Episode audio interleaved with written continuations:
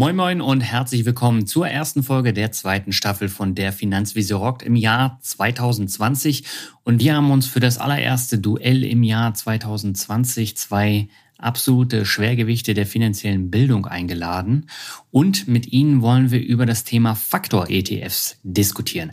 Albert, wer sind denn die beiden?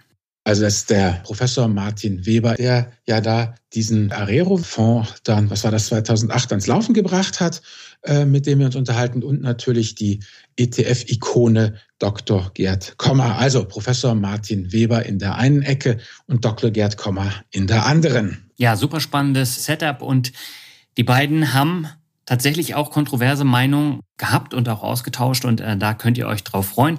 Bevor es losgeht, wird dir diese Folge aber noch präsentiert von Blinkist und Blinkist ist eine App, mit der du mehr als 3000 Sachbücher in je nur 15 Minuten lesen oder auch praktisch anhören kannst und von neuesten Ratgebern über zeitlose Klassiker bis hin zu viel diskutierten, auch aktuellen Bestsellern aus über 25 Kategorien ist da wirklich alles dabei und man kann eine ganze Menge Lifehacks rausziehen, Tipps, Tricks und am Ende vieler Titel werden die dann auch nochmal zusammengefasst und das Ganze gibt's auf Deutsch und Englisch und Albert, du hast dir jetzt ein englisches Buch rausgesucht, was du dann im Anschluss auch gelesen hast, oder? Ja, ja, also Tiny Habits heißt das von B.G. Fogg.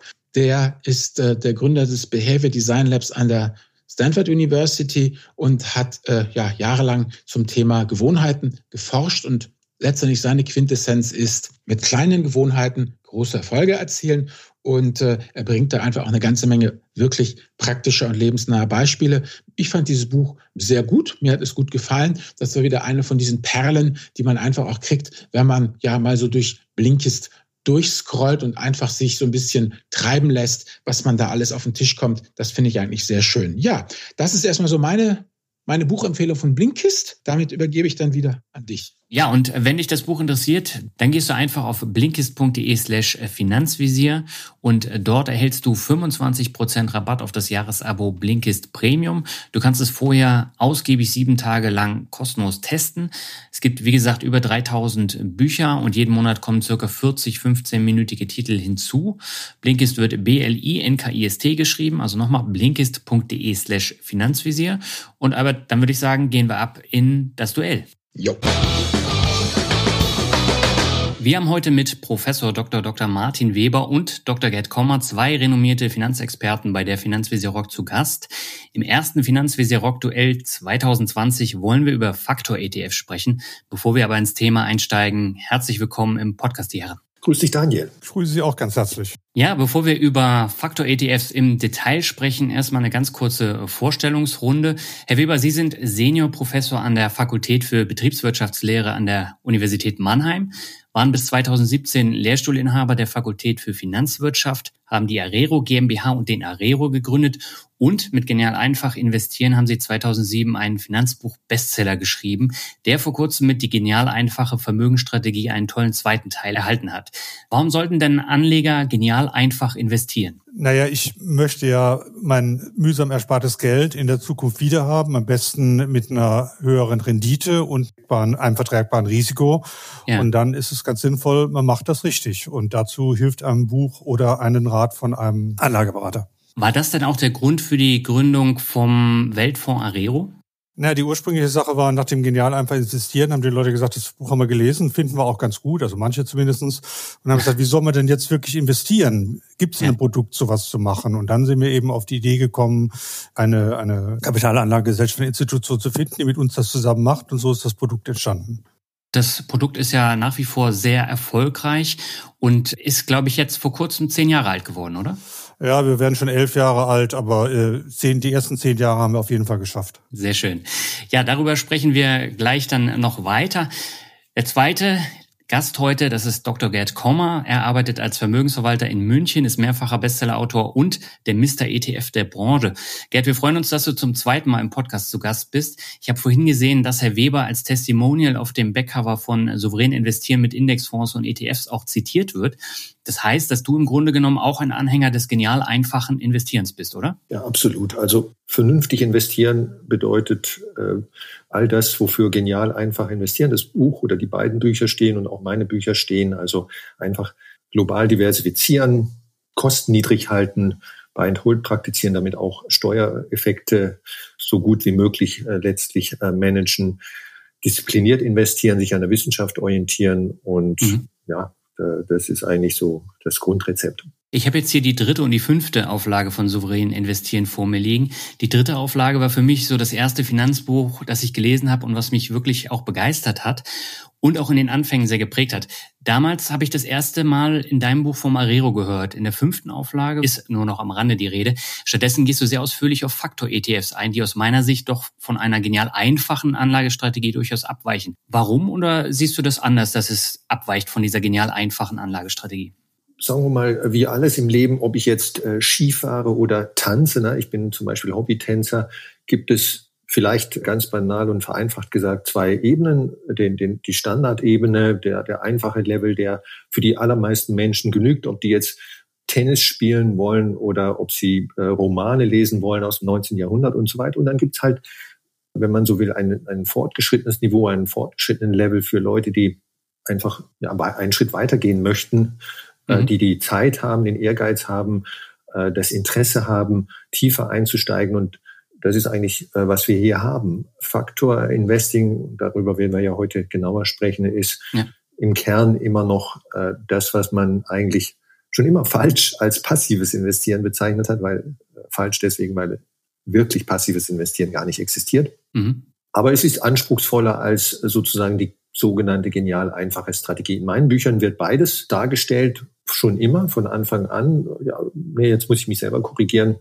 Also seit ungefähr zehn Jahren äh, das Buch, das eine Buch hat ja die fünfte Auflage. Vielleicht in, könnte man sagen in zwei Varianten, nämlich in der in der Plain Vanilla, in der einfachen Variante und dann eben seit zehn Jahren auch äh, oder zwölf, dreizehn Jahren auch in der anspruchsvolleren äh, Variante mit Faktor investieren. Und es gibt ja auch zu meinem äh, dicken Buch eine Einsteigervariante seit ungefähr zwei Jahren souverän investieren mhm. für Einsteiger und da ist nur die einfache Variante drin. Da gibt, da wird überhaupt nichts von Faktor investieren erwähnt. Ja, erwähnt wird es, aber nicht dargestellt. Ganz kurz noch, du hast mit Souverän investieren vor und im Ruhestand, ich glaube, letzten Monat ein neues Buch rausgebracht.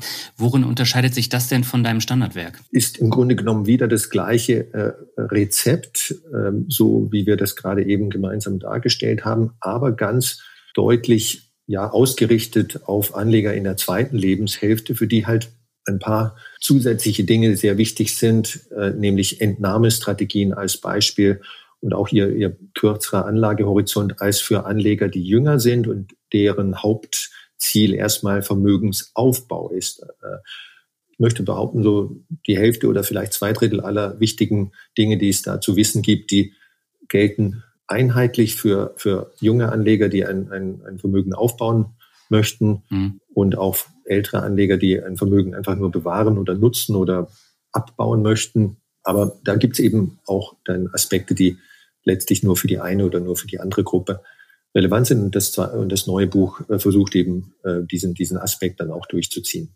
Ja, aber dann würde ich sagen, genug der Einleitung, lass uns ins Thema einsteigen.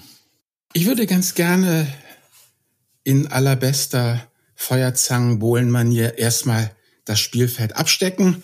Weil das ist ein Faktor, da stellen wir uns mal ganz dumm und fragen die gelehrte Herren. Herr Komma, was ist denn eigentlich ein Faktor?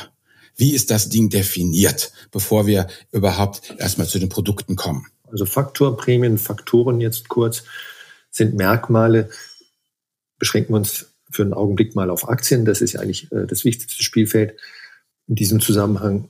Faktorprämien sind äh, Merkmale von Aktien, die man auf statistischer, regelbasierter Basis identifizieren kann. Ich gebe gleich ein, zwei, drei Beispiele und die aus der Sicht der Wissenschaft ein, eine, eine nennenswerte Erklärungskraft haben für Risiko und Rendite dieser Assetklasse.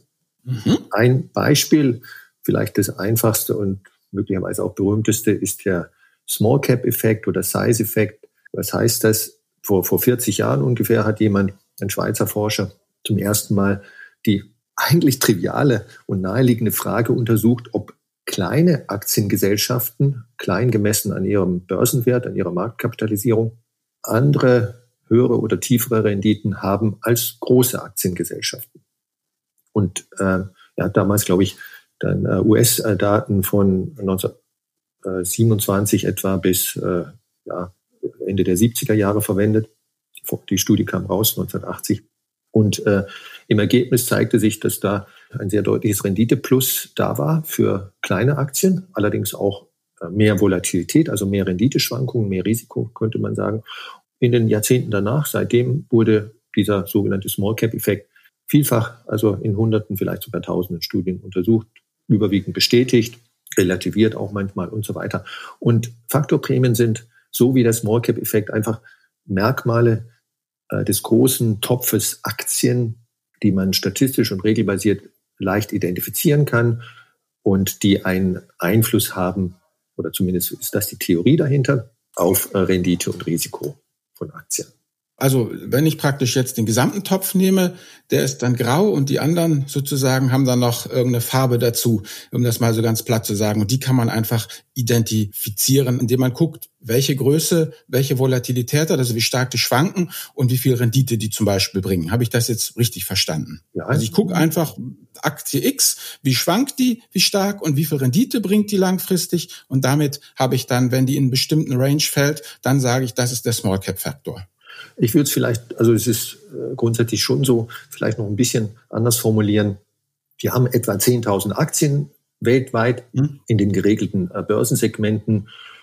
Und äh, das schließt natürlich große Aktiengesellschaften. Die zum Beispiel größte ist, der, ist die Apple-Aktie bekanntlich, gemessen an der Marktkapitalisierung. Und sehr kleine Aktiengesellschaften mit ein. 10.000 auf der Welt, ich glaube 500 etwa in Deutschland. Und äh, wenn ich jetzt ein marktneutrales passives Portfolio haben möchte, dann sollte ich in alle 10.000 Aktien oder eine repräsentative Stichprobe aus diesen 10.000 Aktien investieren. Das ist echtes marktneutrales passives Investieren. Ich lasse nichts weg, ich lasse nichts aus, ich mache nichts doppelt oder äh, ich habe keine Klumpen sozusagen. Ne? Wenn ich glaube, dass äh, die Forschung hinter äh, der Small und hinter dem Small Cap Effekt äh, der der Size Prämie richtig ist oder oder glaubwürdig ist und ich deswegen ein Portfolio haben möchte, das den Small Cap Effekt, die Small Cap Prämie nutzt, also ausbeutet, dann würde ich Folgendes tun. Ich würde von den 10.000 Aktien, das ist jetzt nur eine einfache Variante, muss ich noch vorausschicken, man könnte es auch anders machen, aber die einfache Variante wäre, ich lasse einfach die 1000 größten als Beispiel von diesen 10.000 Aktien weg. Ich investiere nicht mehr in alle 10.000, sondern nur noch in die 9.000, wenn du so willst, kleineren. Ne? Also die, ja, genau. Und damit habe ich kein marktneutrales Portfolio mehr, sondern ein Portfolio mit einem Small Cap Tilt, also in dem die Small Cap Prämie präsent ist. Wenn ich in alle 10.000 Aktien investiere, dann habe ich keine, kein Small Cap Exposure, keine Small Cap Prämie, weil obwohl natürlich auch Small Caps in meinem Portfolio drin sind, aber die werden ja durch die sozusagen die 1000 Größen in meinem größten Aktien in meinem Beispiel ausgeglichen. Ich habe Large Caps und Small Caps und infolgedessen keinen Small Cap Tilt im Portfolio. Ich weiß nicht, ob das jetzt eine gute Erklärung war, aber es war zumindest ein Versuch. Okay, ja, ähm, Herr Professor Weber, gehen Sie da mit? Oder wie ist Ihre Faktordefinition? Naja, die Definition war so lang, wenn ich jetzt einfach wiederhole, dann sind wir schon mit der Zeit durch. Nee, nee. Also der, der Faktor ist die Idee, dass sich die Rendite einer Aktie hängt von irgendwelchen Dingen ab und die primäre Sache ist, dass die Rendite der Aktie vom Risiko abhängt. Das ist die traditionelle Denkweise und dann sagt man, es gibt noch weitere Sachen, von der sie abhängen kann, zum Beispiel von der Größe und von anderen Faktoren. Und das sind eben diese Faktoren. Ich will die Abhängigkeit der Rendite einer Aktie von Faktoren verstehen. Risiko okay. traditionell, andere Faktoren wie Größe sind weitere Faktoren. Genau, da sind wir gleich bei der zweiten Frage. Thema Faktor Zoo. Welche Faktoren gibt es denn überhaupt? Ja, die Frage kann man nicht beantworten. Äh, es gibt mindestens ein paar hundert, 300, 400. Äh, okay. In der Vorbereitung habe ich mal geguckt und wenn man Literatur reinguckt, gibt es ein paar hundert. Und deswegen wird das eben, wurde dieser, dieser, äh, dieses Wort begründet Faktor zu, was eben wahnsinnig viele gibt. Und äh, das ist auch eine der Herausforderungen dieser, dieses Gebiets. Und Gerd, wie ist es bei dir? Also Faktor Zoo, es gibt ganz viele, aber welche sollte ich denn als Anleger dann in der Praxis betrachten? Welche dieser paar hundert äh, Faktoren oder sind die alle gleich wichtig? Nein, sie sind nicht alle gleich wichtig. Man würde die betrachten, die in der Forschung am besten belegt sind. Also was heißt am besten belegt? Für die es am meisten Studien gibt, äh, für die der, der Konsensus in der Forschung äh, der am stärksten ist, ähm, für die die äh, sozusagen positiven Effekte am stärksten sind und so weiter. Und selbstverständlich gibt es äh, in, der, in der wirtschaftswissenschaftlichen Forschung und jetzt spezifisch auf äh, Faktorprämien bezogen Außenseitermeinungen oder ganz neue Dinge. Und all das würde ich eher weniger beachten, weil es zu neu ist, weil es eine Randmeinung ist, also keine Konsensusmeinung und so weiter. Und äh, die, die, sagen wir mal, gut etablierten, im Mainstream etablierten, der Mainstream-Forschung etablierten Faktorprämien, das sind so je nach Zählweise drei, vier, fünf etwa. Genau. Und die wären? Das ist der eben schon besprochene Small Cap Effekt. Das ist der Value Effekt, dann der Momentum Effekt, dann äh, der Quality Effekt, der wird auch manchmal Profitability Effekt äh, genannt und der Low Volatility oder Minimum Volatility Effekt. Kannst du noch ganz kurz jeweils einen Satz dazu sagen? Small Cap hatten wir gesagt, das bedeutet die Größe. Was bedeutet Value? Was ist da? Worauf richte ich da mein Augenmerk? Die Value-Prämie ist ja vielleicht sogar fast noch berühmter als die, die Small Cap-Prämie. Value-Aktien sind günstig bewertete Aktien. Das heißt also, der Aktienkurs ist relativ zu einer betriebswirtschaftlichen Größe, einer sogenannten fundamentalen Größe günstig. Die einfachste fundamentale Größe ist der Gewinn, also der, der im, im Jahresgeschäftsbericht mhm. des Unternehmens äh, ausgewiesene Buchgewinn. Man könnte auch sagen Cashflow, das ist eine andere Bezugsgröße, fundamentale mhm. Bezugsgröße oder, oder Bucheigenkapital. Also äh, Kurs, äh, Aktienkurs relativ zu Gewinn pro Aktie. Das ist das berühmte KGV, Kurs-Gewinn-Verhältnis. Und wenn das niedrig ist, dann haben wir eine Value-Aktie. Kleines Beispiel. BMW, ne, unser hm. geliebter Autokonzern BMW hat einen KGV von sieben oder acht sowas äh, vor letzt, letzte Woche gehabt, als ich mal hinschaute. Äh, das ist äh, sehr günstig. Warum ist es sehr günstig? Normal, also das historische Mittel ist so ungefähr 15, 16. Mhm. Die Amazon-Aktie hatte letzte Woche ein KGV von über 100, über 100 und das ist damit eine sehr teure Aktie. Äh, okay. Also BMW ist die Value-Aktie und äh, Amazon in dem Beispiel ist die Nicht-Value-Aktie oder Growth-Aktie. Okay, dann war das nächste. Was hattest du noch gesagt? Quality? Ja, bei den anderen halte ich mich kürzer. Quality, das sind Aktien, die äh, oder Unternehmen, ja Aktien, die eine relativ hohe Betriebsrendite haben. Also mhm. das klingt jetzt so ein bisschen komplizierter, bei denen einfach die Profitabilität auf der Basis von, von, von Buchzahlen, also Accountingzahlen, Rechnungswesenzahlen äh, besonders hoch ist. Das ist eigentlich ja fast logisch, könnte man sagen. Okay, also vielleicht als, als Beispiel, der deutsche Einzelhandel wäre das dann nicht. Die machen ja irgendwie pro Dollar, pro Euro Umsatz, machen die ja irgendwie, was weiß ich, ein oder zwei Cent Gewinn. Ähm, genau, ja. Da, also sagen wir mal, äh, nee, es ist, es ist, ist nicht. sagen wir mal, ein bisschen anspruchsvoller im Sinne von, dass dass Handelsunternehmen äh, niedrigere sozusagen Umsatzrenditen haben als zum Beispiel Beratungsunternehmen oder, oder Hightech-Unternehmen, das ist klar. Mhm. Aber es werden hier Größen verwendet, die also das sozusagen berücksichtigen. Nennen wir es jetzt okay. einfach mal betriebliche Rentabilität, so eine Art Return on Equity, mhm. aber ein bisschen anspruchsvoller als, als das. Und äh, dann Low Volatility Aktien oder Minimum Volatility Aktien, das äh, sind einfach Aktien, das mag jetzt äh, kontraintuitiv äh, klingen, ist es eigentlich auch ein bisschen, deren Aktienrendite eine niedrige, besonders niedrige äh, Volatilität haben, ähm, also Schwankungsintensität haben und äh, die zumindest auf, auf sozusagen risikogewichteter Basis deswegen eine höhere Rendite als der allgemeine mhm. Markt haben. Ähm, also weniger Risiko oder weniger Risiko, äh, weniger eine bessere risikoadjustierte Rendite als der allgemeine Markt haben, weil sie weniger Risiko haben. Und äh, Momentum, glaube ich, das war der letzte Faktor, yep. den ich vorhin noch erwähnte.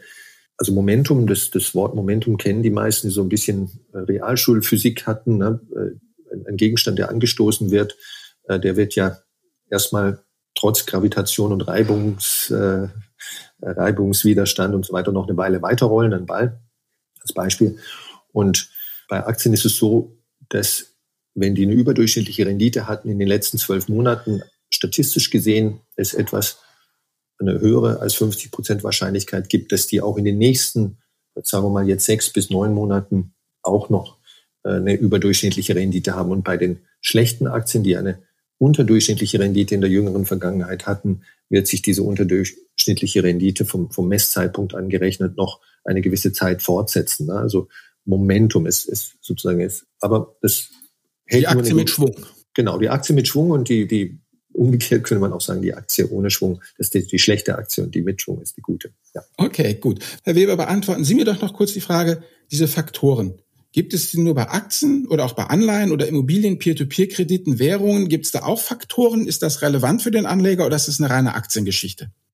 Naja, ich bin ja der Meinung, dass bei Aktien auch nicht so relevant ist. Äh, und äh, bei Anleihen ist es, gibt es natürlich auch Faktoren, die aber teilweise auch ganz naheliegend sind, nämlich der Default der zugrunde liegenden äh, Institution, die die Anleihe gibt, die Term Structure, also wie langfristig die sind. Also es gibt schon andere Faktoren, die die erwartete Rendite beeinflussen. Immobilien, P2P kenne ich mich nicht aus. Gerd, wie siehst du das? Ja, das sehe ich genauso. Also bei Aktien, bei, bei Zinsprodukten sind die zwei bekanntesten Faktoren, die die äh, Herr Professor Weber gerade genannt hat, nämlich die, die Durationsrisiko, sozusagen das Laufzeitenrisiko. Längerfristige Anleihen haben tendenziell äh, höhere Renditen als kurzfristige und auf jeden Fall die, die Laufzeit hat einen systematischen Einfluss auf äh, Rendite und Risiko und eben Default äh, Risk äh, wie es Herr Weber gerade genannt hat, also, also sozusagen Bonitätsrisiko, Credit Risk sind andere Bezeichnungen dafür, haben auch eine ähm, statistisch relevante äh, Auswirkung auf, auf, auf Rendite und Risiko. Aktien, äh, Anleihen mit höherem Default Risk, also von, von Emittenten mit äh, weniger Bonität, mit schlechter Bonität, äh, haben tendenziell eine höhere Rendite als Anleihen mit guter Bonität. Alles klar. Super. Dann haben wir jetzt einmal das Spielfeld abgesteckt. Wir wissen, dass es Faktoren gibt, dass es ganz viele Faktoren gibt, dass es Mainstream-Faktoren gibt und welche, die nicht Mainstream eben sind, dass es eigentlich vor allem ein Aktien, aber auch ein Anleihenthema ist. Und jetzt würde ich eigentlich ganz gerne, dass wir jetzt wirklich mal reinsteigen in das Thema, kann Faktor Investing überhaupt funktionieren? Nieren. Also ich persönlich, meine ganz naive Vorstellung ist, dass es an der Börse ja immer wieder Sachen gibt, die neu und interessant sind und die werden dann ausgebeutet. Aber je mehr Renditejäger ich habe, äh, ja, umso schneller wird das dann doch irgendwie nivelliert und dann ist dieser ganze schöne Vorteil weg. Das heißt, das, was jeder weiß, ist doch dann irgendwie weg. Und wir reden ja hier, wenn ich das richtig verstanden habe, gerade auch bei Faktor-ETFs dass das ein regelbasiertes Alpha ist, also dass die wirklich eben diese Faktoren regelbasiert ausbeuten. Und da frage ich mich halt dann, wie kann das eigentlich funktionieren? Ähm, und Gerd, du schreibst auf der Seite 280 deiner neuesten Ausgabe von dem Buch, wenn ein Faktor verschwindet, dann war dieser nicht echt. Aber was ist, wenn ich jetzt im Vertrauen auf die Faktor Echtheit einen ETF erworben habe, der dann diesen Faktor ausbeuten sollte und dann ist er weg. Dann stehe ich halt da. Ähm, ja, also meine Frage erstmal grundsätzlich und denke, das ist jetzt auch das Entscheidende, wo ähm, die Meinungen auseinandergehen. Gerd, warum glaubst du, dass regelbasiertes Alpha funktioniert oder funktionieren kann langfristig? Es geht ja um eine Altersvorsorge.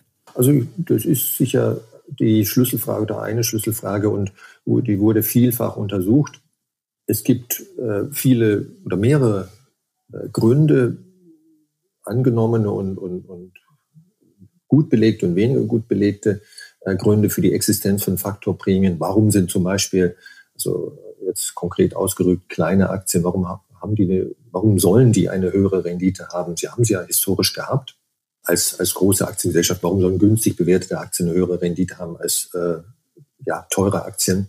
Einerseits könnte das eine, eine Begründung sein, dass äh, die Aktien mit den höheren Renditen, also die kleinen oder die billigen in den beiden Beispielen, eine, ein höheres Risiko aufweisen, also dass diese Faktorprämien einfach nur eine Kompensation für höheres Risiko sind. Da könnte man sagen, es ist kein Free Lunch, ich, ich einfach, ich kriege einfach mehr Schmerzensgeld sozusagen. Dann gibt es äh, die zweite Erklärung, dass da Anleger Irrationalitäten verantwortlich sind. Ne? Also äh, das würde jetzt zum Beispiel dem, was du, Albert, vorhin einleitend gesagt hast, widersprechen. Also das Anleger, ja, ja, es ist, äh, diese Faktorprämien sind bekannt, zumindest nachdem sie erforscht wurden oder, oder die ersten Forschungen publiziert wurden dazu. Aber äh, Anleger sind halt bis zu einem gewissen Grade irrational. Zum Beispiel mögen kleine Aktien nicht, kleine Aktiengesellschaften, sind weniger bekannt und so weiter. Äh, und äh, deswegen wird dieser Vorteil sozusagen nicht wegarbitriert weil einfach Anleger nicht vollkommen rational sind. Das wäre eine okay. zweite Erklärung. Äh, dritte Erklärung ist, dass es Arbitragehemmnisse gibt, die also auch verhindern, obwohl Anleger versuchen eigentlich äh, das, was du eingangs gesagt hast, Albert, äh, also praktisch diese Erkenntnisse auszubeuten und, und äh, alle gehen dann in, in kleine Aktien rein, jetzt in dem Beispiel oder so. Aber aufgrund von gesetzlichen Beschränkungen oder marktinfrastrukturellen Beschränkungen, klingt ja alles furchtbar abstrakt, weiß ich, äh, ist es halt einfach nicht möglich. Ne? Die, dieses Wegarbitrieren ist nicht möglich aufgrund von Arbitragehemmnissen. Die, die okay. Äh, Arbitragehemmnisse kann es einfach sein, dass Arbitragehemmnis übersetzt bedeutet, kauf doch mal einfach eine nigerianische Small Cap Aktie. Genau, kauf also Nigeria, Das ist ja in den Frontiermärkten ist Nigeria drin, aber man muss erst mal drankommen an das Zeug. Genau, ja, richtig. Und ähm, äh, es gibt ähm, eine Menge ähm, Arbitragehemmnisse, die in der Forschung äh, untersucht wurden. Also dass, dass es Limits to Arbitrage, so heißt ein berühmter Aufsatz, äh, gibt, äh, das ist eigentlich äh, wenig strittig. Ob sie, ob sie jetzt ähm, allein das äh, erklären können, also Faktorprämien erklären können, ist eine andere Frage. Aber auf alle Fälle ist das eine mögliche Erklärung. Also jetzt haben wir äh, äh drei genannt, äh, nämlich Risiko, äh, dann Irrationalität und Arbitragehemmnisse. Und wenn die, und wenn die, und vermutlich ist die Realität eine Mischung aus all dem. Ne? Also es gibt, es ist nicht nur eine Ursache, sondern äh, vermutlich eine, eine Mischung aus allen dreien. Das daran äh, glaube auch ich, äh, dass, dass es eine Mischung ist. Und es gibt äh, keine endgültige Gewissheit in der Sozialwissenschaft äh, in Bezug auf die Zukunft. Äh, das ist sowieso klar. Und Faktorprämien. Alles klar.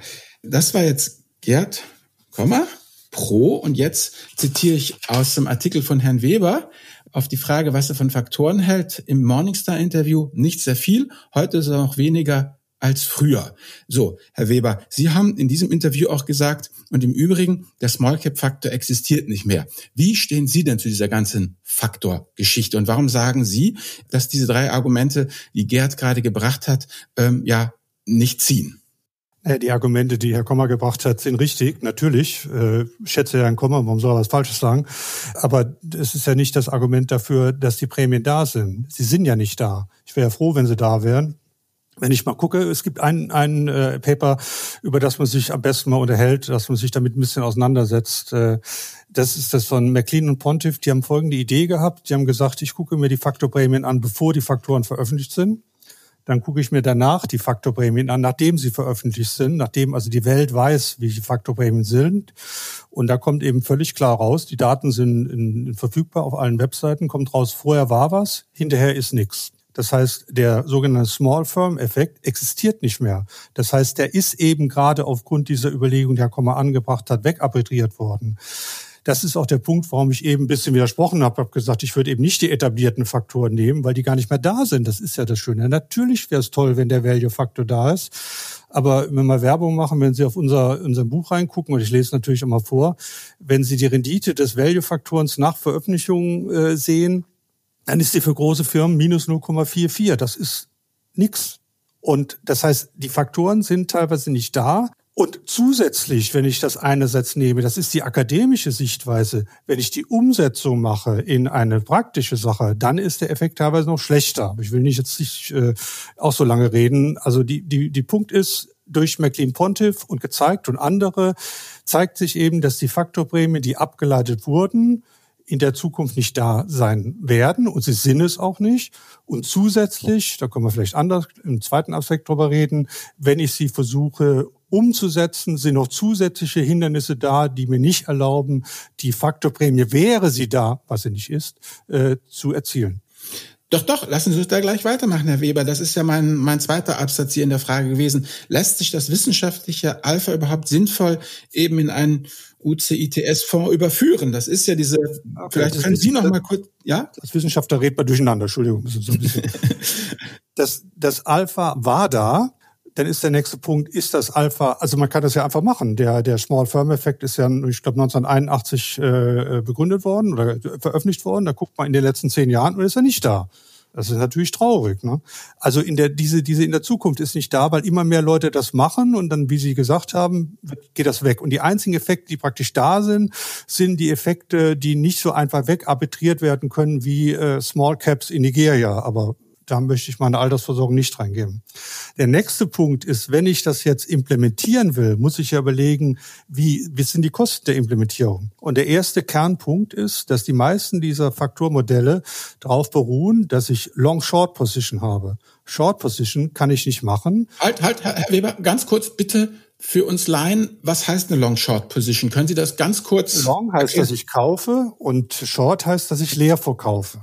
Das heißt, ich kaufe Aktien, leer verkaufe, ich mache Leerverkäufe auf der anderen Seite. Das heißt, ich würde große Aktien kaufen und kleine Aktien leer verkaufen oder andersrum.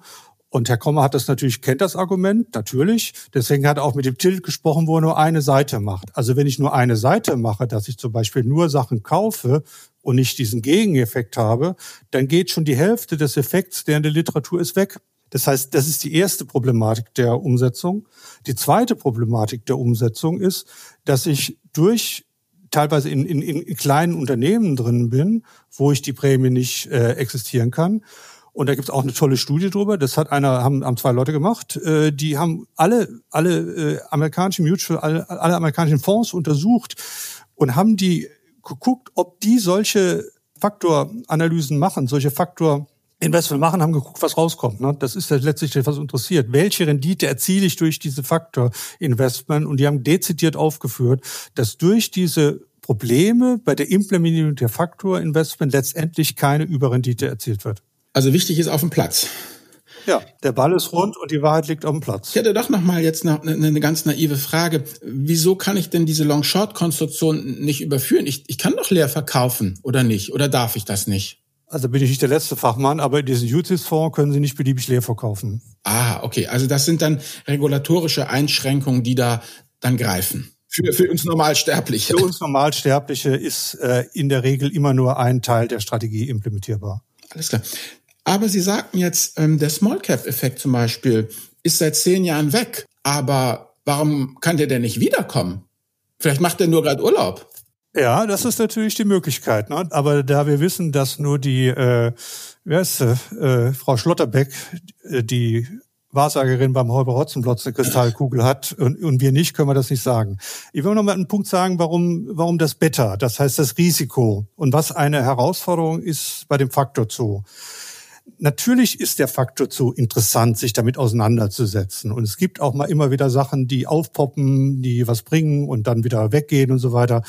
Was bei vielen dieser Sachen noch fehlt, leider, das kann aber in der Zukunft kommen, ist, dass wir eine Theorie dahinter haben. In dem traditionellen Modell mit Risiko haben wir eine Theorie. Wir können das mathematisch ableiten, warum die erwartete Rendite vom Risiko abhängt. Das verstehen wir. Da ist ein Wirkungszusammenhang, den wir wirklich beschreiben können.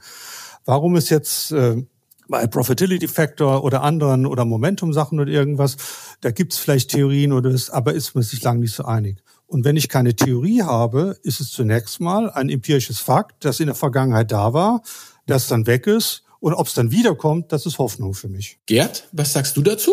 Ein paar Dinge. Punkt eins, Long Short. Also es, es, es gibt eine sehr, sehr interessante Studie aus 2019. Ich spreche jetzt nur von Studien, die ganz neu sind, die also nicht, nicht jetzt 20 Jahre alt sind und vielleicht überholt sind und so weiter, in der genau dieses Thema untersucht wird. Also muss man, muss man, um Faktorprämien auszubeuten, wirklich auch Leerverkäufe tätigen? Ergebnis dieser Studie, nein, äh, das, es ist nicht so, dass 50 Prozent äh, der, des Faktoreffekts ähm, auf der Short-Seite, also im Leerverkaufsbereich äh, angesiedelt sind, sondern ein kleinerer Teil. Der größere Teil der, der, der Prämien, über die wir hier sprechen, ist im, im Long-Bereich angesiedelt und das ist, äh, das ist die Seite, die für normale Privatanleger ausbeutbar ist. Die Reduktion von äh, Faktorprämien, nachdem sie in der Forschung bekannt äh, geworden sind, also der Post-Publication Decay oder wie immer man da neudeutsch sagen möchte, wurde auch unendlich häufig untersucht. Und ja, der ist selbstverständlich da, aber das heißt nicht, und das äh, gilt speziell auch für die Studie, die, die Professor Weber genannt hat, dass die Reduktion auf Null erfolgte. Ne? Ja, es äh, ist eine, eine Reduktion der Faktorprämie nach der Publikation erkennbar, aber nicht auf Null, sondern auf ein Level, der immer noch, jedenfalls bei den Faktorprämien, über die wir hier sprechen, attraktiv ist. Stichwort äh, Small Cap Prämie ist, ist negativ oder ist, ist, ist null gewesen oder negativ gewesen. Also Small Caps haben, haben keine so hohe Rendite wie der allgemeine Markt gehabt in den letzten zehn Jahren. Das geht auch für Value Aktien. Das ist das allein für sich genommen, dass, dass eine Faktorprämie zehn Jahre lang äh, sozusagen null ist oder, oder leicht negativ ist, das ist kein Grund. So einfach ist Forschung halt nicht an, an äh, der Existenz der Faktorprämie äh, zu zweifeln. Nehmen wir, nehmen wir mal die aller, aller wichtigste Faktorprämie, die sogenannte Equity-Prämie, also die Mehrrendite, die Aktien, der Aktienmarkt gegenüber der risikofreien Rendite, also dem Sparbuch auf gut Deutsch, produziert haben in den letzten 100 Jahren. Auch diese wichtigste aller Faktorprämien war schon häufig, häufig in den letzten 100 Jahren zehn Jahre oder sogar 15 Jahre negativ. Mit anderen Worten, ich habe mit dem Sparbuch mehr verdient als mit einem globalen Aktienportfolio. 15 Jahre lang. Ja. Und ist das deswegen äh, ein Grund zu sagen, Aktien sind taugen nichts, bloß nicht in Aktien investieren? Nein, so einfach ist es halt leider nicht. Und äh, die, die, die Unzuverlässigkeit, wenn man so will, Unstetigkeit, Unzuverlässigkeit von Faktorprämien, die ist in einer gewissen Weise, das mag jetzt paradox klingen oder auch nicht, die ist ein Grund für die Existenz der Faktorprämien. Das ist sozusagen ein Risiko der Faktorprämie, dass sie nicht immer da ist. Und wenn es dieses Risiko nicht gäbe, dann würde die Faktorprämie sowieso nicht existieren. Die muss unzuverlässig sein. Ne? Das, das heißt nicht, äh, dass diese Unzuverlässigkeit die Faktorprämie äh, beweist oder, oder lohnenswert macht. Das heißt es nicht. Aber genauso wenig heißt es, dass diese Unzuverlässigkeit beweist, dass die Faktorprämie nicht existiert oder nicht mehr existiert. Herr Kommer, Sie haben doch gerade gesagt, mit, der, mit dieser Equity-Prämie, das war doch auch mit mein Argument. Da habe ich eine Theorie dahinter und ich weiß, warum die da ist. Das lenkt letztendlich davon ab, wie wir alle wissen, aus der Risikoaversionsannahme des Kapitalmarkts. Daraus kann ich sagen, dass Unternehmer Risiko tragen und dafür belohnt werden. Da habe ich ein Erklärungsmodell und wenn das mal nicht da ist, schaue ich es raus. Bei den anderen Faktoren habe ich aber Erklärungsmodelle in der Richtung, dass sie in der Zukunft nicht da sein werden, zum Teil. Und wenn ich nochmal die Studie, die Sie eben zitiert haben, Sie sagen ja, die Reduktion ist durch Long Short, dass das nicht auf beiden Seiten gleich ist. Aber es ist eben, das hängt vom Faktor ab. Es gibt manche Faktoren, die sind long es gibt manche Faktoren, die sind mehr auf der Short-Seite. Das heißt, das Investment, wenn ich überhaupt in der Faktorprämie was mache, ist wesentlich differenzierter, als man das im ersten Punkt machen kann. Oder differenzierter herausfordernder, muss man sozusagen. Ne? Natürlich ist Faktor Investing also ganz, ganz wichtig, um das nochmal in, die, in, die Big, in das Big Picture einzuordnen, nicht für jeden. Also Gottes Willen.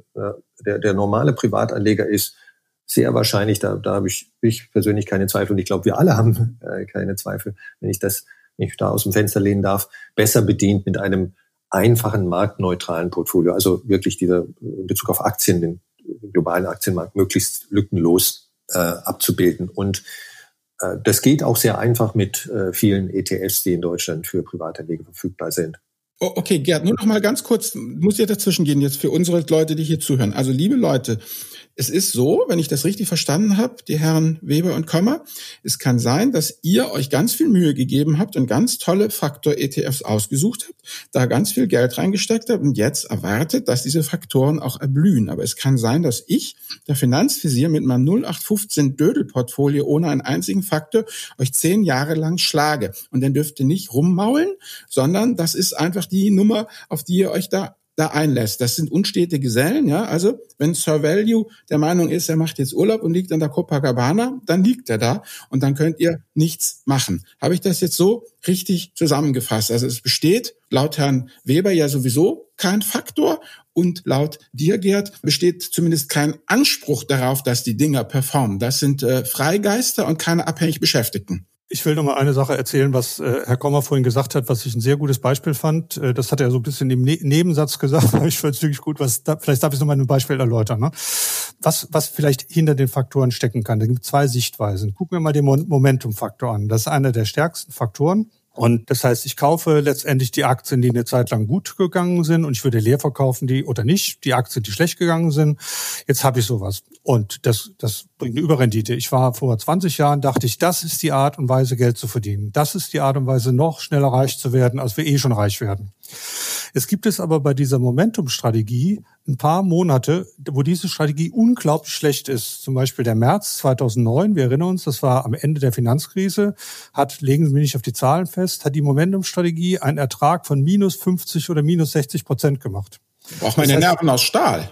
Ja, das heißt, die, die Strategie ist irgendwie, hört sich ganz toll an. Im ersten, also wir sind noch nicht in der Implementierung, wir sind noch in der theoretischen Analyse der Kapitalmarkt, in der äh, empirischen Analyse der Kapitalmarktdaten. Das heißt, ich habe da eine Strategie, die was ist, und dann haut mir das an zwei Monaten fast mein ganzes Geld weg. Aber nach 40 Jahren ist alles wieder in Ordnung damals ein Gutachten für eine Investmentbank gemacht, die das äh, implementieren wollte. Als ich die Daten denen gesagt habe, sagen, das ist, so ein Scheiß kann man den Leuten nicht zumuten. Das ist das Problem. Das heißt, da ist vielleicht in dieser Momentumprämie ein, ein, in dieser Momentumprämie eine Zusatzprämie für ein Risiko drin. Wenn man das wüsste, würde man es nie im Leben machen. Das sind Sachen, wo man bei Faktoren einfach vorsichtig sein muss. Ne? Das, auch Herr Kommer hat ja auch gesagt, es gibt vielleicht ein, ein Risiko, Abgeld für Risiko, das muss man den Leuten dann auch transparent machen, wofür man diese Prämie vielleicht bekommt. Ne? Ja. Genau, also äh, und das versuche ich auch in meinen Büchern. Äh, das heißt, gut, also, alles gut. Ja, ja, die, die, äh, ich hatte ja vorhin erwähnt, also Faktor investieren ist eine anspruchsvollere, kompliziertere Art von passiv investieren. Es gibt keinen Free Lunch, selbstverständlich und äh, Faktor äh, investieren kann zu einer im Vergleich zu marktneutral Unterperformance auch über zehn Jahre führen. Äh, für den Value-Faktor war das in den letzten zehn Jahren äh, der Fall. Und das ist für mich alles im Grunde genommen total logisch und nur diejenigen äh, sollten Faktor Investing machen, so äh, schreibe ich das jedenfalls in meinen Büchern auch, die einerseits die Sachlogik hinter Faktorprämien kennen und akzeptieren.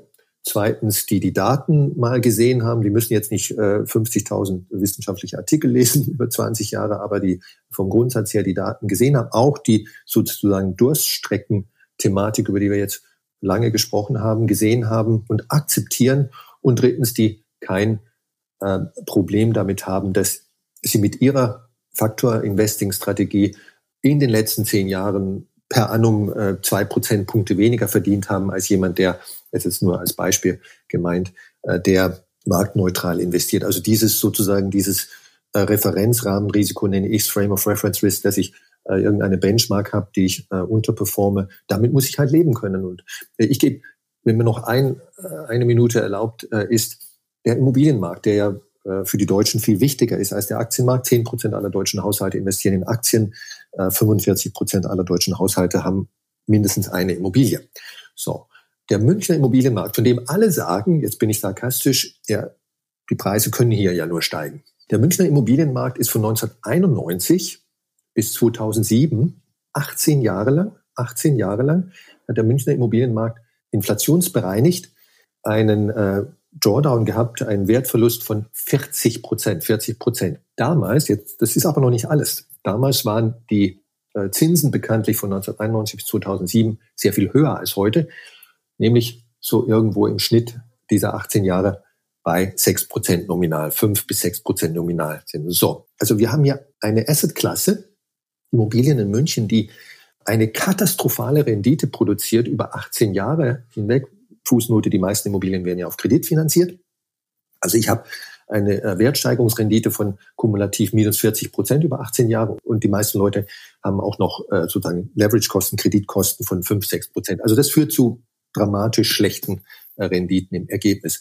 Wenn jetzt jemand am Ende dieser, gegen Ende dieser 17, 18 Jahre Durstperiode, Durststrecke gesagt hätte, Immobilien sind Kacke und Münchner Immobilien, das ist ja die Loser-Asset-Klasse schlechthin, ich verkaufe alle meine Münchner Immobilien und ich werde mir nie mehr welche kaufen und so weiter, dann wäre das keine gute Entscheidung gewesen in dem Fall. Warum erzähle ich die ganze Geschichte? Also diese Durststrecken, die gibt's überall. Es gibt keinen Free Lunch im Investieren. Ich muss eine Assetklasse wählen, nicht auf der Basis der Renditen der letzten zehn Jahre, sondern auf, auf der Basis eines Kataloges von Kriterien, die wesentlich, der wesentlich umfangreicher ist. Und äh, das gilt für Immobilien, das gilt für Aktien, das gilt für Anleihen möchte dazu was sagen. Ich bin nicht bereit, das Durststrecke zu akzeptieren. Also erstens ist es zwischen der Diskussion für mich schon klar, das ist auch vorher, ist auch irgendwie ein Konsens dabei, dass Factor Investing ein ganz sag mal, regelbasiertes aktives Investment ist. Das hat mit passiv überhaupt nichts zu tun. Was ja in Ordnung ist, nicht die Sache. Jetzt, wenn es so wäre wie die Durststrecke, dann dürften aber nicht solche Paper wie McLean Pontiff da sein, die eine Logik sagen, die sagen, vorher war es da, nach der Veröffentlichung ist es nicht da oder wird weniger, wird weniger zumindest signifikant. Dann heißt das aber nicht, dann gibt es kein Argument, warum dieses weniger nachher wieder mehr werden soll. Das ist beim Münchner Immobilienmarkt ist das was anderes. Das ist bei der Equity Premium was anderes. Aber bei einem Size- und Value-Faktor ist ja gerade dieser Faktor da und er wird vorhergesagt, dass er weniger wird und er wird weniger. Und der zweite Punkt, der, wenn man diese akademischen Studien zitiert, was uns natürlich freut, wenn es gelesen wird, ist, dass ja in diesen vielen dieser Studien die Implementierungskosten noch gar nicht drin sind. Das heißt, wenn Sie einen einfachen ETF auf den MSCI irgendwas kaufen oder Aero oder was auch immer in der Richtung haben und vergleichen das dann, dann können Sie das nicht mit den Studien vergleichen, sondern müssen mit den Studien noch die zusätzlichen Implementierungskosten abziehen, die in die Literatur reingeguckt auch signifikant sind. Und deswegen ist das eine Durststrecke ohne, muss man zu sagen, eine, eine, eine Wasserstelle in Sicht. Und wenn man zur Wasserstelle kommt, ist weniger Wasser drin, als man denkt. Dann würde ich vorschlagen, mit Blick auf die Zeit, lasst uns doch ein bisschen praktisch werden. Denn, wie soll ich sagen, Gerd, die Nemesis meiner Tage sind ja die jungen Männer, die dein Buch gelesen haben und jetzt 150 Euro in sieben verschiedene Faktor-ETFs investieren wollen. Ja. Ähm, Daniel, du hast da was vorbereitet. Darf ich jetzt das Wort an dich übergeben? Genau, ich habe mir mal die Renditen von unterschiedlichen Faktor-ETFs angeschaut und die sind ja durchaus unterschiedlich. Und Gerd, jetzt würde mich mal interessieren, reicht es aus, wenn ich mir ein einziges Faktor-ETF kaufe und es laufen lasse? Oder muss ich mir einen ganzen Faktor-ETF-Zoo einrichten, damit es eine Überrendite gibt? Nein, äh, Daniel, das könntest du schon mit, mit einem oder zwei Faktor-ETFs tun. Also es gibt äh, Faktor-ETFs, die einen einzigen Faktor, zum Beispiel den Value-Faktor oder den Small-Cap-Faktor abbilden. Nehmen wir konkretes Beispiel, MSCI World äh, Small Cap, na, davon äh, solche, solche ETFs gibt. Das ist einfach mhm. der MSCI World Index, den alle kennen, glaube ich, mit äh, einem Tilt, mit einer Tendenz Richtung äh, kleinere Aktien. Und dann gibt's äh, ETFs, die mehrere, sind sogenannte Multifaktor-ETFs, die mehrere Faktoren, drei oder vier Faktoren sozusagen in einem ETF integriert, wenn man so will, abbilden. Und äh, ich persönlich, dazu haben wir auch mal was geschrieben, denke, das ist der, der klügere Ansatz. Auch bei Faktoren äh, gilt die alte Grundregel, lege nicht alle Eier in einen Korb, diversifiziere. Und äh, diese Multifaktor-ETFs haben halt auch den äh, netten äh, Nebeneffekt, dass ich nicht vier, also wenn ich vier Faktoren in meinem Portfolio abbilden möchte, nicht vier verschiedene ETFs brauche, sondern nur einen zum Beispiel. Wenn ich mir jetzt die Assetklassenverteilung mal so ein bisschen anschaue, das sogenannte Komma-Portfolio aus deinem Buch besteht ja zu 70 Prozent aus Aktien und zu 30 Prozent aus Anleihen. Ist es so eine gängige Asset-Aufteilung oder macht es Sinn, womöglich noch Rohstoffe wie jetzt beispielsweise beim Arero damit reinzumischen? Also das äh, Komma-Portfolio gibt's nicht. Äh, es gibt, das ist, äh, ich will da jetzt nicht Wortglauberei betreiben, aber das ist eigentlich nur ein Konzept. Ne? Also man kann ja. ein hundertprozentiges Aktienportfolio haben, 70, 30, wie du es gerade geschildert hast, oder 20, 80 umgekehrt und so weiter. Also das ist alles möglich. Bei Rohstoffen, als Stichwort Rohstoffe, da bin ich so ein bisschen skeptisch. Ich, äh, bis 2015, also das war die dritte Auflage von dem Buch, mittlerweile gibt's ja die fünfte, ab der Auflage 2015 habe ich eigentlich geschrieben, eine sehr ambivalente Thematik Rohstoff und in der 2018 Auflage, in der letzten, ähm, habe ich eigentlich gesagt, äh, lass, äh, also ich persönlich glaube nicht mehr an die äh, äh Rohstoff-Story. Äh, mhm. äh, Professor Weber schreibt das auch so ein bisschen in seinem neuesten Buch. Äh, da kann es tatsächlich auch so sein, ne, dass äh, die aufgrund der Popularität von, von Rohstoffen, Rohstoff-ETFs äh, spezifisch äh, die, die schönen, attraktiven äh, Renditen, äh, die es so grob gesagt bis 2005 etwa gab in der Vergangenheit, die kommen jetzt nicht mehr. Ja, also im Grunde genommen reichen Aktien und, und Anleihen. Herr Weber, wie sehen Sie das? Weil Sie haben im Marero ja 15 Prozent Rohstoffe drin. Ja, das ist eine Asset-Klasse, und äh, ich meine, das ist ja schon ein wunderbares Argument von Herrn Kommer, dass er sagte, von 2015 bis 2020 ändert er seine Meinung, was natürlich positiv ist, wenn er seine Meinung ändert. äh, aber nein, nicht, nicht in welche Richtung. Es ist ja generell gut, wenn man mal seine Meinung ändert, wenn man ja, auch ja. was dazu lernt. Ne? Das sind aber auch nur ein paar Daten. Rohstoffe sind in letzter Zeit schlecht gelaufen. Rohstoffe haben auch viel mit Inflation zu tun. Wir haben keine Inflation. Aber wie das in der Zukunft wird, äh, ist mir nicht klar, ist auch keinem von uns klar. Und es ist eben eine Asset-Klasse, die da ist. Und es ist für mich nicht verständlich, warum ich nicht in Gold, Öl, Kohle oder was auch immer in den Rohstoffindizes drin ist, äh, mit investieren soll.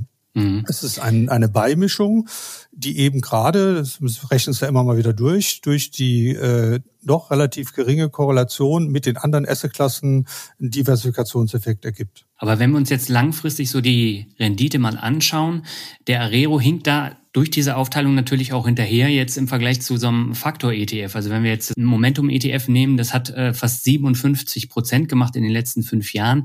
Der Arero hat in den letzten fünf Jahren nur sechs Prozent gemacht. Ähm, reicht es da nicht aus, dass ich sage, ich nehme einfach nur Aktien-ETFs und, und gar keine Anleihen und gar keine Rohstoffe, weil die in den letzten Jahren so extrem schlecht gelaufen sind? Naja, aber das ist ja, also erstens, was in der Vergangenheit ist, also die Anleihen sind in den letzten Jahren nicht schlecht gelaufen. Ne? Äh, hm wenn man in der Vergangenheit guckt, kann man ja nicht für die Zukunft was sagen. Und ich finde ja. eben gerade, das ist ja, ich meine, der Unterschied zu, zu Herrn Kommer ist ja nicht so dramatisch. Ne? Und äh, ob ich jetzt, wenn ich als Wissenschaftler rangehe, 60, 60, 40 oder 70, 30 sage, da kann ich ex ante nichts dazu sagen. Ne?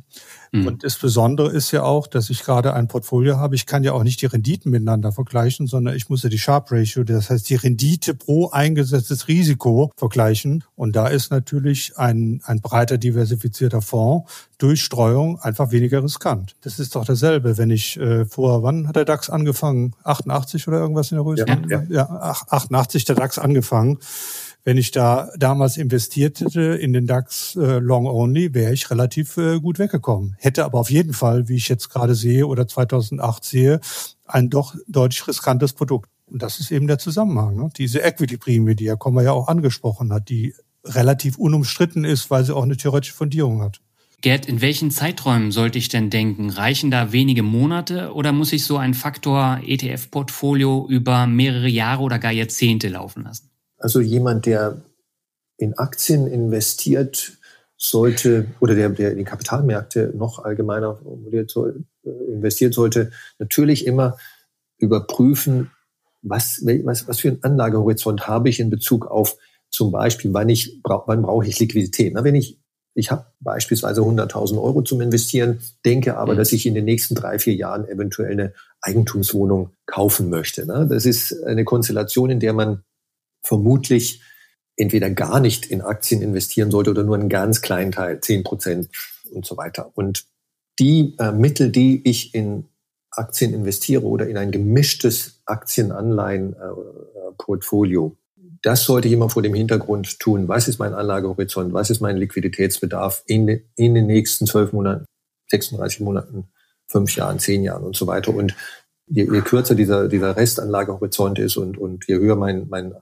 Liquiditätsbedarf ist. Und Fußnote, ja, das kann ich oft alles nur auf der Basis von Wahrscheinlichkeiten sagen. Ne? In dem Beispiel mit mhm. der Immobilie, der Mensch sagt, äh, vielleicht möchte ich mir eine Immobilie kaufen. Äh, aber es gibt eben viele, die sagen, nee, das Thema Immobilien ist für mich ad acta gelegt. Es wird keine Immobilie geben. Und die können sich dann eher eine höhere Aktienquote leisten. Junge Anleger können sich eine höhere Aktienquote leisten, weil sie mehr Humankapital haben und so weiter. Also eine einfache Antwort auf die Frage gibt's nicht, aber so als äh, Faustregel, Daumenregel, das, was ich in Aktien investiere, dieser Teil meines Vermögens, da sollte ich eigentlich schon einen Horizont von zehn Jahren haben, in dem ich mit großer Wahrscheinlichkeit nicht an dieses Geld ran muss oder jedenfalls nur im Notfall an dieses Geld ran muss. Albert, dann würde ich sagen, dann kommen wir jetzt mal zum Punkt konkrete Anlage und da würde ich an dich wieder übergeben. Konkrete Anlage, das hatten wir eigentlich schon ganz gut äh, besprochen. Ähm, vielleicht jetzt durchaus da nochmal dieses Thema Faktorportfolio, das hatten wir eigentlich schon zusammengestellt. Was mich jetzt eigentlich noch interessiert, ist jetzt zum Thema Praxis. Und zwar jetzt mal ähm, aus der Sicht von Ihnen beiden als Leute, die ja auch eine ganze Menge ja, Praxiskontakte haben. Wie sehen Sie das, Herr Weber? Ist es nicht für die meisten Leute realistischer, sich eine Zeile ins Depot zu legen und fertig eben eine Zeile Arero oder äh, die Weltspann oder Luxor Portfolio-Fonds, wo man mit einem 50 Euro Sparplan dabei ist und, äh, und, und fertig? Oder mh, hm, ist es eigentlich, wie soll ich sagen, äh, befriedigender, mehrere Zeilen im im Depot zu haben. Das ist eigentlich immer so eine Geschichte, die hier in der Praxis bei Daniel und, und uns auch immer auftritt. Ähm, dieses Thema, dass äh, ja viele Zahlen im Depot halt für mehr Diversifikation sorgen. Und wenn da noch Faktoren dabei sind, dann ist es noch diversifizierter. Das ist, gebe ich jetzt zu, ein bisschen eine kleine Abweichung von unserem Thema Faktor-ETFs, aber das würde mich jetzt einfach mal interessieren, wenn ich zwei Männer wie Sie hier am Mikrofon habe. Herr Weber, wie sehen Sie das? Eine Zeile im Depot oder mehrere Zeilen im Depot? Naja, das ist die verhaltenswissenschaftliche Komponente, die Sie ja. ansprechen. Ich würde, würde eine Zeile, zunächst mal eine Zeile im Depot nehmen, natürlich Arero, weil sie auch steuerliche Sachen haben. Das ist gut, wenn Sie ein Produkt drin haben. Zusätzlich, wenn ich dann jemand bin, der, der mehrere Zeilen haben will, würde ich kleine Zusatzwetten eingehen um begeistert zu sein. Dann würde ich mir eben überlegen, dass heute in der Krise vielleicht weniger Solarzellen gebraucht werden und ich mache da was in der Richtung. Das heißt, dieses Core Satellite, was wir früher gesagt haben, wo man heute sagt, äh, eine, eine Hauptinvestition und dann ein paar andere Sachen, die, die mich interessieren, wo ich Hoffnung habe, die ja zuletzt stirbt, das wäre eine Sache. Ich würde auch, wenn ich sehr viel Geld habe, nicht alles in einen Fonds stecken. Ich würde auch nicht alles in Arero stecken, sondern dann auch einen zweiten Fonds, der aber ein ähnliches Modell hat, einfach um das Konzept der Diversifikation äh, weiterzutreiben. Gerd, wie siehst du das? Ja, grundsätzlich, die, die allermeisten unter uns, gibt 40 Millionen Haushalte in diesem Land, sollten sich erstmal überhaupt entscheiden, äh, in Kapitalmarktanlagen zu investieren und äh, für die aller, allermeisten wird es am besten sein, so ein Produkt wie Arero oder einen äh, global diversifizierten Aktien-ETF plus einen diversifizierten Anleihen-ETF. Selbst da würde ich auch nicht äh, nur auf deutsche Staatsanleihen zum Beispiel setzen oder ein, ein, ein Tagesgeld innerhalb der, der staatlichen Einlagensicherung und so weiter.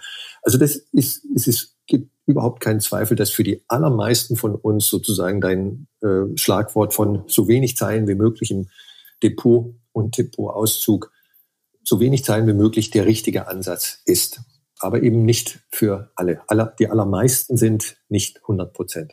Dann hätte ich noch mal eine weitere Frage, Nachfrage an dich, Gerd. Und zwar, wie ist denn das mit den Faktoren? Wenn ich jetzt Faktoren will, nehme ich da einmal von allem oder neutralisiert sich das aus? Ich weiß es ja nicht, das müsst ihr mich jetzt hier mal auf den Stand bringen. Kann es sein, wenn ich Value und Momentum oder Growth und dies kaufe, dass sich das gegenseitig ähm, neutralisiert, also dass ich mich dann auch festlegen muss, ähm, auf welchen Faktor ich gehe, oder soll ich dann auf alle Faktoren gehen, Gerd?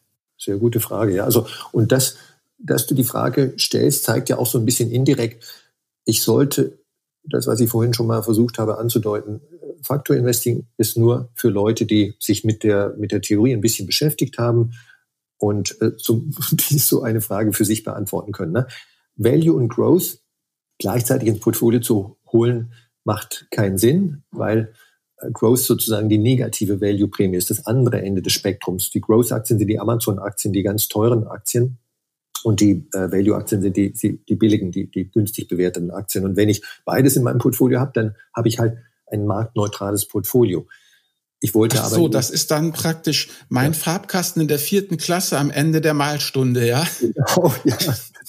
ja Growth ist einfach das Gegenteil von Value. Ja, genau. Und also ich muss, ich muss wirklich, äh, ich muss das verstehen und ich muss diesen sozusagen die, das, was ich da verstanden habe, auch korrekt umsetzen.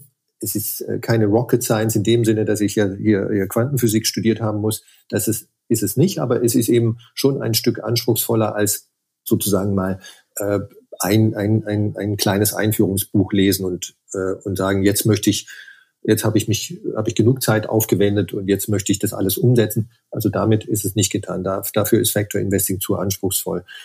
Das ist auch noch der zweite Teil der Antwort auf deine Frage. Man sollte eben aus meiner Sicht nicht nur auf einen Faktor setzen.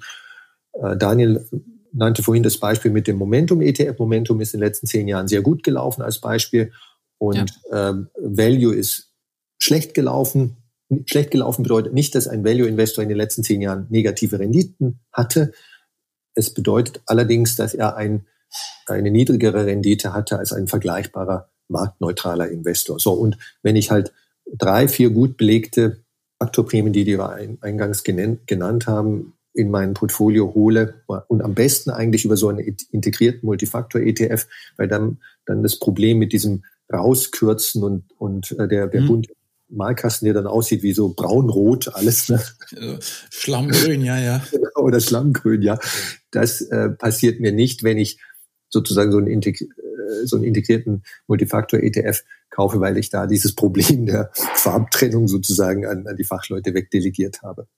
Okay, also wie bei den Impfungen von kleinen Kindern, da gibt es damit ja auch die Sechsfachimpfung und das scheint ja auch zu zu funktionieren. Okay, das haben wir verstanden. Darf ich da auch noch was sagen? Gerne, unbedingt. Ich sag's mal ein bisschen pointierter. Obwohl ich, schätze Herrn Kommer, ich lese die Bücher, finde alles, alles wunderbar.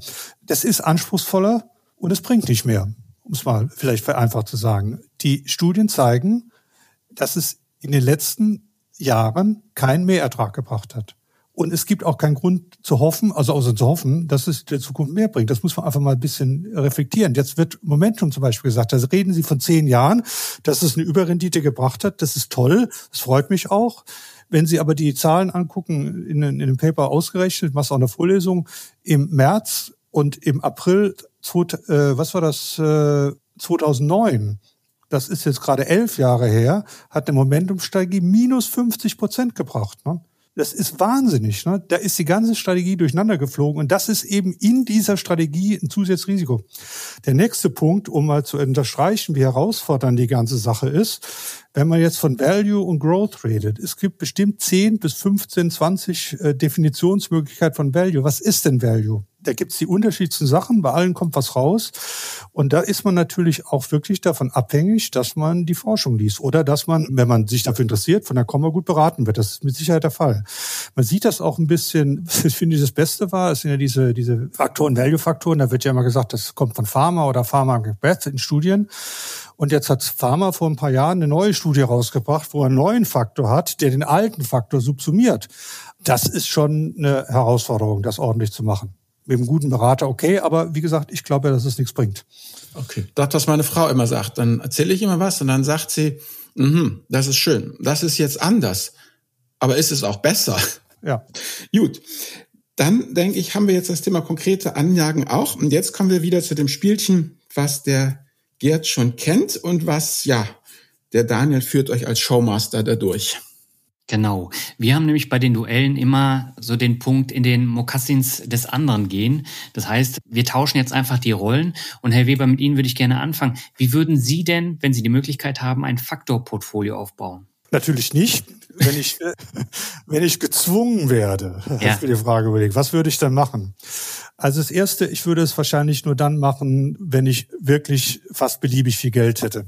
Ich glaube mhm. nicht, dass eine einfache Investition in, in ETF eine sinnvolle Sache ist, weil die Kosten auch implizit zu hoch sind, die Handelskosten auch drin. Das heißt, würde ich mal sagen, ich, ich denke gerne dran, äh, wenn ich als 100 Millionen hätte, müsste die anlegen, würde einen Faktoransatz machen, dann würde ich auf neue Faktoren auch gehen, nicht auf die alten, weil eben die alten weg sind auf die Dauer. Das heißt, der, der Early Bird Catch the Worm, neue, neue Sachen würde ich versuchen zu nehmen die noch nicht viele kennen, wo ich mhm. vielleicht noch ein Alpha äh, erzielen kann. Da würde ich investieren, dann würde ich ein dynamisches Modell machen. Das machen auch Hedgefonds. Die gucken, wie wichtig sind wann welche Faktoren und gewichten dann in ihr Modell nach einem mathematischen, statistischen Kalkül diese Faktoren. Und dann würde ich das alles machen und hoffen, dass wenige andere das machen, weil die Implementierungskosten damit gering bleiben. Und dann, naja, du bist gezwungen worden, 100 Millionen zu haben, das ist nicht so schlimm. Machst es halt mal so. Also das heißt, sowas wie Value würde bei Ihnen da gar nicht vorkommen? Nein. Gerd, wie sieht es bei dir aus, wenn du ein Portfolio nur aus faktorfreien Anlageklassen wie Aktien, Anleihen und Rohstoffen zusammenstellen müsstest? Wie sähe das aus? Das, jetzt muss ich ein bisschen schlitzohrig antworten. Das ist genau die Frage, wer das in meinen Büchern beantwortet. Äh, die, äh, das sozusagen just for the record, die in den Büchern gibt es das Weltportfolio-Konzept genauso für äh, marktneutrales Investieren. Das ist sogar die Hauptsache eigentlich.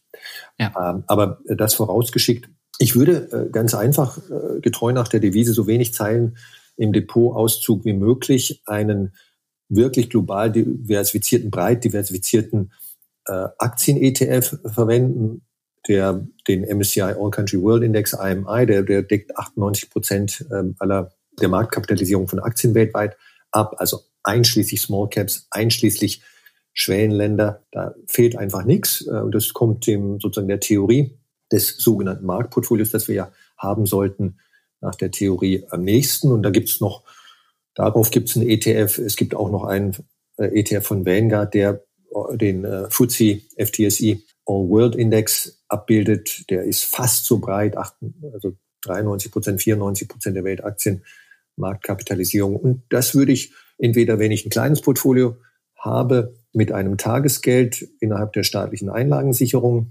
kombinieren, gemäß meiner, meiner Rendite- und Risikotoleranz Risikoerwartung, Renditetoleranz von 100 0 bis 0 100 sozusagen. Und wenn ich ein größeres Portfolio hätte, also so dass mir die, die staatliche Einlagensicherung sozusagen nicht, nicht genug Schutz, Schutz äh, gibt, weil die ja nur bis 100.000 Euro geht, dann muss ich entweder mehrere Bankkonten verwenden oder ich äh, verwende halt einfach ein äh, Anleihen-ETF, nach Möglichkeit auch ein bisschen diversifiziert über mehrere An äh, Länder und, äh, und vielleicht auch Unternehmensanleihen global diversifiziert, aber ohne Währungsrisiko. Das kann man alles mit einem oder mit zwei ETFs umsetzen und man kann es auch sehr gut umsetzen, das will ich auch deutlich betonen, mit Arero. Alles klar. Gerd, für die Praxis wäre mir sehr hilfreich, wenn ich von dir mein Statement oder von Ihnen beiden ein Statement kriege. Und diese eine Zeile im Depot, darf man die auch haben, wenn man womöglich schon mehr als 100.000 Euro hat? Oder darf man eigentlich, oder muss man eigentlich, wenn man mehr als 30.000 Euro hat, schon zwei, drei, vier, fünf Zahlen im Depot haben? Das ist eigentlich mal das, was in meiner Praxis vorkommt, dass die Leute sagen, ja, das ist okay, aber ab 30.000 Euro muss ich ja diversifizieren und deshalb muss ich mehr Zahlen im Depot haben. ich sage, nein, kannst auch wirklich viel Geld in, in, äh, in eine Zeile stecken. Also so nach dem Motto, äh, äh, dann nimm halt den, den All Country World oder die Sachen, die du angesprochen hast, oder eine Zeile Arero. Also ich glaube nicht, dass es dem Arero äh, schwerfällt, wenn man da 100, 200.000 Euro äh, äh, drin hat. Äh, also das wäre nochmal eine Frage. Handfeste Zahlen, Männer.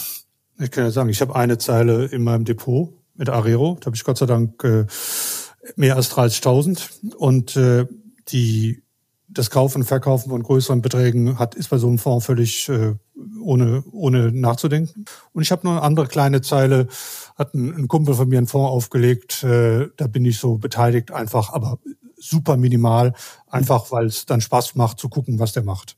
Gerd, wie siehst du das? Ich, ich kann uneingeschränkt nur Ja sagen zu dem, was du, Albert und äh, Herr Weber gesagt haben. Eine Zeile reicht, auch wenn es äh, mehr sind als 30.000, auch wenn es 100.000 sind und wenn es 200.000 sind, reicht auch noch eine Zeile. Insbesondere, weil äh, bei einem USITS-Fonds, also einem normalen Investmentfonds, ob das jetzt äh, Arero ist oder äh, die besagten ETFs, die vorhin genannt wurden, habe ich erstens mal kein äh, Bankrisiko. Also wenn die Bank, bei der mein Depot ist, äh, pleite geht, äh, berührt mich das nicht. Äh, die Bank ist nur eine Verwahrstelle und ich habe auch kein Counterparty-Risiko, kein Gegenparteirisiko in, in Bezug auf die Fondsgesellschaft. Äh, wenn die Fondsgesellschaft, ob das jetzt äh, sozusagen die, DWS bei der Deutschen Bank ist oder die BlackRock, äh, der größte ETF-Provider der Welt, wenn die pleite gehen sollten, spielt auch keine Rolle wirklich äh, denn wir haben dieses Sondervermögen-Thema, Stichwort kennt vermutlich fast jeder. Also ja. von daher gesehen und, und, und, in, und, und der Inhalt letztlich zählt und da bin ich ja global diversifiziert. Das ist entscheidend. Wunderbar, danke. So, Entschuldigung, Daniel, dass ich dazwischen gegangen bin. Ich gebe wieder zurück an dich. Kein Problem. Dann würde ich sagen, zum Abschluss kommen wir nochmal zur Medienempfehlung. Und äh, das heißt, wir stellen am Ende jeder Folge Medienempfehlungen vor, auch die Gäste, die das Thema vertiefen, wo man dann parallel dann nochmal reinschauen kann. Herr Weber, welches Medium zum Thema Faktor ETS oder Portfoliozusammenstellung können Sie denn unseren Hörerinnen und Hörern empfehlen? Natürlich das Beste, was man überhaupt äh, lesen kann, ist unser neues Buch, die genial einfache Vermögensstrategie. Ja. Äh, Im Buch verweisen wir auch auf äh, Bücher von Herrn Kommer, die ich auch äh, empfehlen kann. Wenn man diese beiden Sachen gelesen hat, ist man schon relativ weit. Da bin ich ganz bei Ihnen. Liegt alles bei mir hier auf dem Schreibtisch und ich kann das absolut bestätigen. Gerd, wie sieht's bei dir aus? Welches Buch würdest du empfehlen? Also einen Satz darf ich vielleicht noch dazu sagen. Darf ich ja. noch? Äh, Entschuldigung, wenn, Herr Kommer, wenn ich Sie. Äh, bei uns im Buch ist eben äh, auch ein signifikanter Teil des Entsparens drin. Das ist eine Sache. Ich bin sehr froh, dass Herr Kommer da auch ein Buch dazu geschrieben hat. Äh, bin gespannt, äh, wenn ich es lesen kann, dass man sich damit mehr auseinandersetzt. Das ist eine Sache, die, die wirklich wichtig ist und da sollte man auf jeden Fall mehr drüber nachdenken. Absolut. Gerd, was sagst du dazu? Ja, also äh, da sind wir auch wieder zu 100 Prozent, glaube ich, on the same page, wie es neudeutsch heißen würde. Also die, die Bücher von Professor Weber, und seinen äh, Mitarbeitern und Kollegen äh, sind, die zwei Bücher sind sehr, sehr empfehlenswert. Auch äh, selbstverständlich das Finanzvisierbuch, ganz, äh, ganz tolles Buch. Und äh, Daniel, äh, deins äh, auch, das ist schon so ein bisschen, geht äh, in Richtung zwei Zeilen im Depotauszug. ein bisschen Aber, mehr als zwei. Genau, also ähm, und äh, ja, ich, es gibt mittlerweile, das äh, muss man äh, wirklich sagen, auch äh, eine Menge, so auch in Deu im, deutschsprachigen Raum, eine Menge gute Medien, leider auch äh, eine Menge sehr schlechte. Ähm, äh, Finanzblogs wie jetzt Finanzvisier, Finanzfluss, Zen-Depot, dein Blog, Daniel. Und für diejenigen unter uns, die, die ein bisschen suchen und sagen, ich bin auch vorsichtig, was Finanzpornografie, Investmentpornografie, die leider im Internet äh, sehr, sehr äh, verbreitet ist, da bin ich ein bisschen vorsichtig, da möchte ich mich nicht infizieren. Wenn die, wenn man den Grundsatz beherrscht dann, äh, oder beherzigt, dann wird man erstaunlich viele gute Medien finden mittlerweile. Albert, dann würde ich sagen, dann darfst du gerne noch mal eine ganz kurze Zusammenfassung machen, wie wir aus dieser Folge rausgehen und aus diesem Duell. Ja, also ich denke mal, der Zusammen die Zusammenfassung lautet, eine Zeile reicht und egal ob mit oder ohne Faktor, arm sterben werden wir alle nicht. Und das ist ja eigentlich das Entscheidende, denn ich denke, bei allen Differenzen gibt es nun den Small Cap Faktor, da gibt es sie nicht, sind wir uns alle ähm, einig, dass der Endlevel-Gegner eigentlich das Tagesgeld ist und man muss die Menschen aus dem Tagesgeld rausbekommen. Und wenn sie dann breit diversifiziert zu geringen Kosten am Aktienmarkt teilnehmen, dann ist doch eigentlich, wie soll ich sagen, dann haben wir doch die 80-Prozent-Lösung, haben wir doch schon. Und der Rest ist dann einfach noch Spaß an der Sache, Interesse und äh, ja, wie soll ich sagen, verschiedene Flavors der ganzen Geschichte. So, das ist eigentlich meine persönliche Zusammenfassung. Ich danke Ihnen beiden sehr, dass Sie heute da war. Es ist eine tolle, spannende Sendung. Und ich finde es richtig cool, dass wir das jetzt hinbekommen haben hier an diesem sonnigen Tag. Und damit würde ich mich, ja, verabschieden von uns allen. Gut, vielen Dank. Ja, auch von ja. meiner Seite vielen Dank, Herr, Herr Weber, vielen Dank, Daniel. Und, und schönen Tag. Ja, herzlichen Dank.